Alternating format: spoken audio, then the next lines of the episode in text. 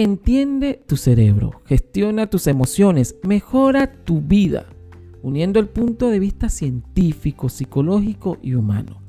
La autora, escritora, profesora y doctora Marian Roja Estapé, quien escribió el bestseller Cómo hacer que te pasen cosas buenas, nos ofrece una reflexión profunda salpicada de útiles consejos y con vocación eminentemente didáctica acerca de la aplicación de nuestras propias capacidades al empeño de procurarnos una existencia plena y feliz. Conocer y optimizar determinadas zonas del cerebro, fijar metas y objetivos en la vida, ejercitar la voluntad, poner en marcha la inteligencia emocional, desarrollar la asertividad, evitar el exceso de autocrítica y autoexigencia, reivindicar el papel del optimismo. Escuchas Inteligencia Creativa. Quienes habla y saluda César Alejandro Ferrer.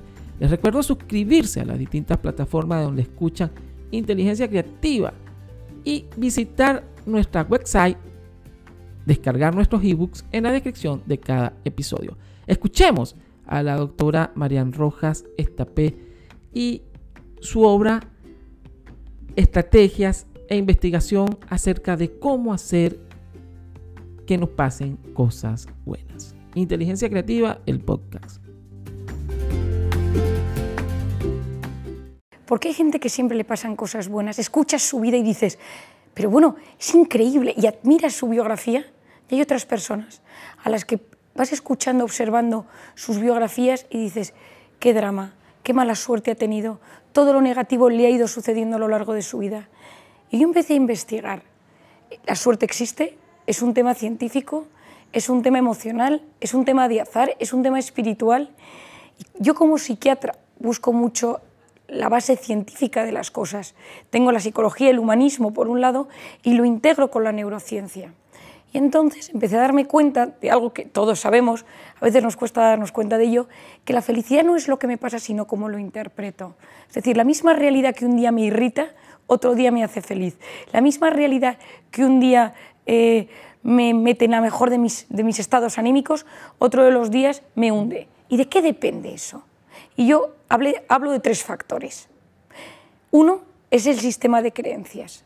Todos nosotros tenemos unas ideas en nuestra mente sobre cómo deben ser las cosas o cómo deberían ser las cosas, cuánto debería ganar, cuántos seguidores debo tener en las redes, qué tipo de pareja debo tener, qué, calificaciones, qué notas deben sacar mis hijos. Es decir, nuestro sistema de creencias hace que si yo de repente estoy escuchando una conversación y hay un tema que sale, yo me pueda poner en modo alerta o me ponga en modo relajación, disfrute o ya me ponga tenso. ¿Por qué? Por mis ideas religiosas, políticas o de la propia vida, interpreto eso de una manera. Lo segundo que hace que mi interpretación de la realidad sea de una manera u otra es mi estado de ánimo. Si yo un día me han dado una buena noticia y me han dicho que me ascienden en mi negocio y que me pagan más, aunque ese día me den una mala noticia porque mi hijo no ha sacado bien sus calificaciones, no me importa, porque estoy contento. Es decir, mi estado de ánimo altera mi interpretación de la realidad. En España, por ejemplo, el fútbol modifica el estado de ánimo muchísimo. Yo recuerdo cuando ganamos el Mundial de Fútbol, eh, al día siguiente en el hospital donde yo trabajaba, entre la gente, entre los amigos, todo el mundo se quería, por la calle la gente se saludaba, había un ambiente, daba igual que tu negocio no te fuera bien porque España había ganado. Y lo tercero, y aquí respondo a tu pregunta, es una zona del cerebro que se denomina sistema reticular activador ascendente. El nombre es terrible, pero la función es mágica. Yo siempre explico de, una manera muy sencilla. La mujer embarazada empieza a ver carritos de bebé y mujeres embarazadas por la calle. El hombre que se lesiona empieza a ver gente con muletas o gente con el brazo escayolado por la calle. ¿Por qué? ¿Es porque de repente yo he puesto de moda tener bebés y en mi barrio o en mi ciudad todo el mundo se pone a tener bebés? La respuesta es no. Lo que sucede es que hay una zona de mi cerebro en el tallo encefálico, que tiene este nombre tan terrible, que lo que hace es filtra todo lo que llega de la realidad y capta solo aquello que me interesa. Por eso se dice aquella frase que lo que el corazón desea de verdad, la mente se lo acaba mostrando. Cuando tú buscas algo, cuando tú quieres algo con mucha fuerza, tu mente hace todo lo posible por encontrar eso que tú buscas.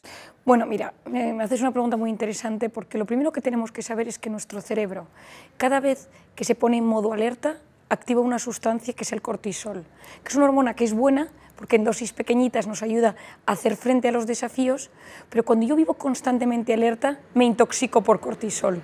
Estoy todo el rato segregando cortisol y eso me puede llegar a enfermar. ¿Cuál es el problema? Que hay actitudes del siglo XXI que hacen que segreguemos cortisol constantemente. Es decir, hay actitudes del siglo XXI que nos llevan a modo alerta. Y una es la cronopatía. Patos enfermedad crono del tiempo. Y es gente que está constantemente con una actividad frenética, que no puede dejar de realizar o de planificar temas para, hacer. Y esto trae un problema porque entonces nuestro cerebro es incapaz de relajarse. Hoy en día sabemos que el problema no está tanto en hacer muchas cosas, sino en no ser capaz de frenar y disfrutar del silencio, en no ser capaz de disfrutar de la serenidad, de un momento de aburrimiento. ¿Por qué? Porque es en el aburrimiento donde nace el asombro y la curiosidad y las ganas por aprender.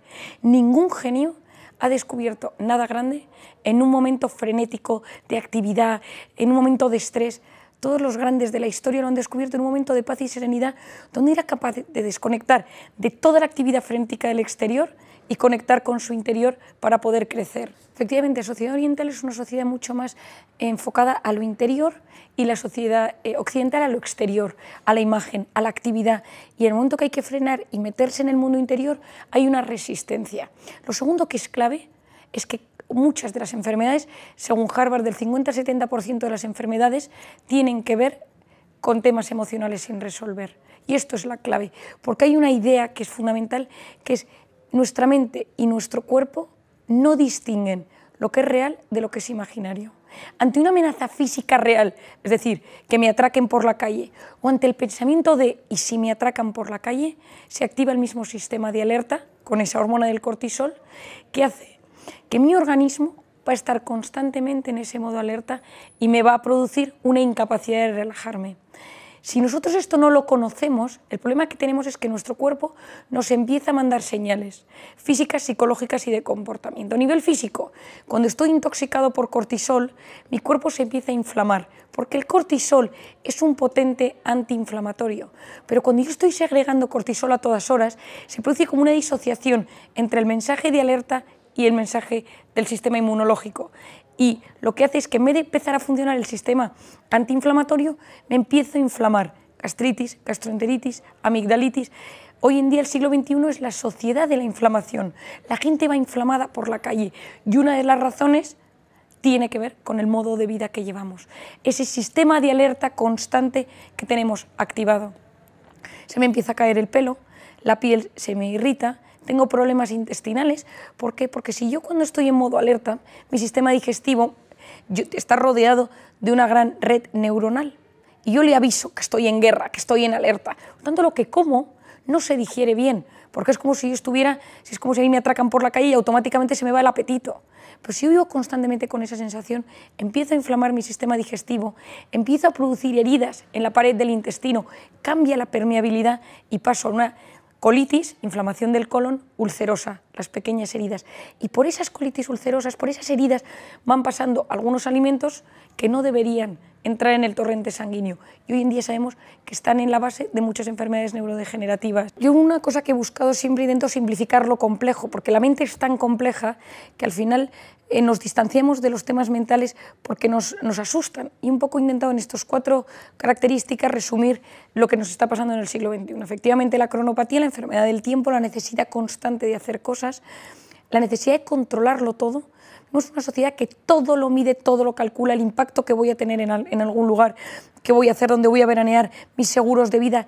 Y entonces el 90% de las cosas que nos preocupan nunca jamás suceden pero nuestro cuerpo y nuestra mente lo viven como si fuera real.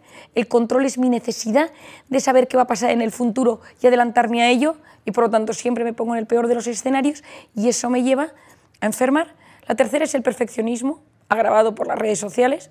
El perfeccionista, por definición, es el eterno insatisfecho. Nunca nada está a la altura de lo que uno quiere. Uno no entrega su tesis doctoral, su casa nunca está bien limpia del todo, su trabajo, los informes, porque todo es digno de ser mejorado. Y vivo en un estado de alerta constante para ver los defectos. Y lo cuarto es la pantalla. ¿Por qué? ¿Qué nos llega a la pantalla de inicio de nuestro teléfono? Siempre llega algo que atenta a mi seguridad, a mi instinto de supervivencia, una noticia mundial de que algo puede pasar que rompa mi estabilidad económica o social, a nivel de mi instinto social, no me quieren, no me contestan, mi autoestima, he subido una foto pero a nadie le ha gustado porque han pasado tres horas y nadie me ha puesto un like, es decir, vivo alerta, no me siento querido, no me siento apoyado o algo negativo puede suceder en mi entorno. Totalmente, porque la felicidad depende del sentido que le damos a la vida. Y cuando uno pierde el sentido de la vida, cuando uno no encuentra un sentido a su vida, sustituye sentido por sensaciones. Sensaciones que no tienen por qué ser malas. Puede ser comida, puede ser alcohol, puede ser drogas, puede ser sexo, puede ser pornografía, puede ser redes sociales. No tienen que, que ser malas per se, pero son negativas cuando sustituyen el verdadero sentido del hombre. ¿Por qué? Porque si yo me hago y solo me, sirven esas sensaciones para llenarme, como son cosas perecederas que van a base de dopamina, que es la hormona del placer, lo que hacen es generarme un gran vacío. Y ese vacío me lleva a, una sensación de vacío interior que me lleva muchas veces a conductas autodestructivas. Y el problema es que somos adictos a experiencias vibrantes, somos adictos a emociones, nos movemos por emociones y cuando no tenemos ese sentido que los japoneses llaman el ikigai, sentido de vida, somos profundamente infelices. Los japoneses son personas eh, que viven muchos años y los americanos han investigado por qué son los seres del mundo que muere cada año el más longevo. Y se han ido a Japón a investigar qué pasa. Y en Japón hay una isla, que es la isla de Okinawa, donde todos los años muere la persona más mayor.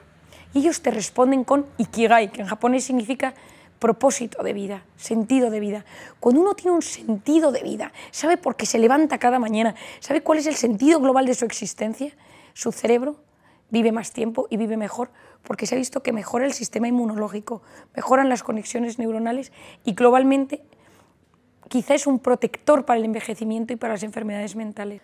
Bueno, lo primero de todo, para que te pasen cosas buenas, lo primero que tienes que hacer es conocerte. ¿Quién soy yo? Es decir, cuando uno no sabe quién es uno mismo, uno se enfrenta al mundo que está lleno de desafíos, de retos, de cosas buenas, de cosas malas y sufre excesivamente. ¿Quién soy yo? Lo segundo es comprender. ¿Por qué soy así? ¿Es mi genética? ¿Son mis padres? ¿Es mi biografía? ¿Son mis traumas? ¿Son mis circunstancias? Lo tercero es comprenderme y aceptarme.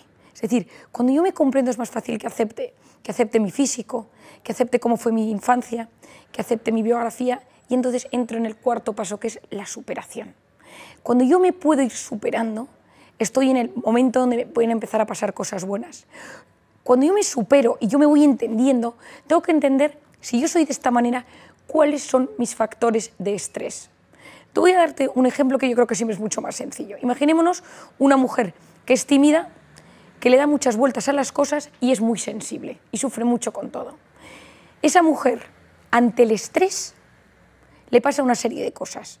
La mujer sensible ante el estrés se convierte en una persona muy, vulnerable porque llora, de repente tiene altibajos, estresada, entra en lo que decimos en España los pensamientos en bucle.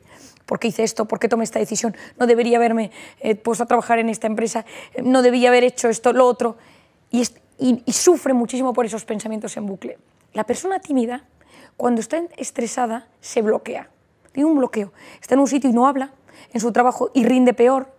Entonces, si esa mujer que ya conoce cómo es, que sabe que bajo sus factores de estrés se convierte de esta manera y cuando está bloqueada le puede dar un ataque de pánico y como, cuando, y como es muy sensible, tiene eh, estados depresivos. Ella va al psiquiatra y le dan algo de medicación para los ataques de pánico y para el estado depresivo.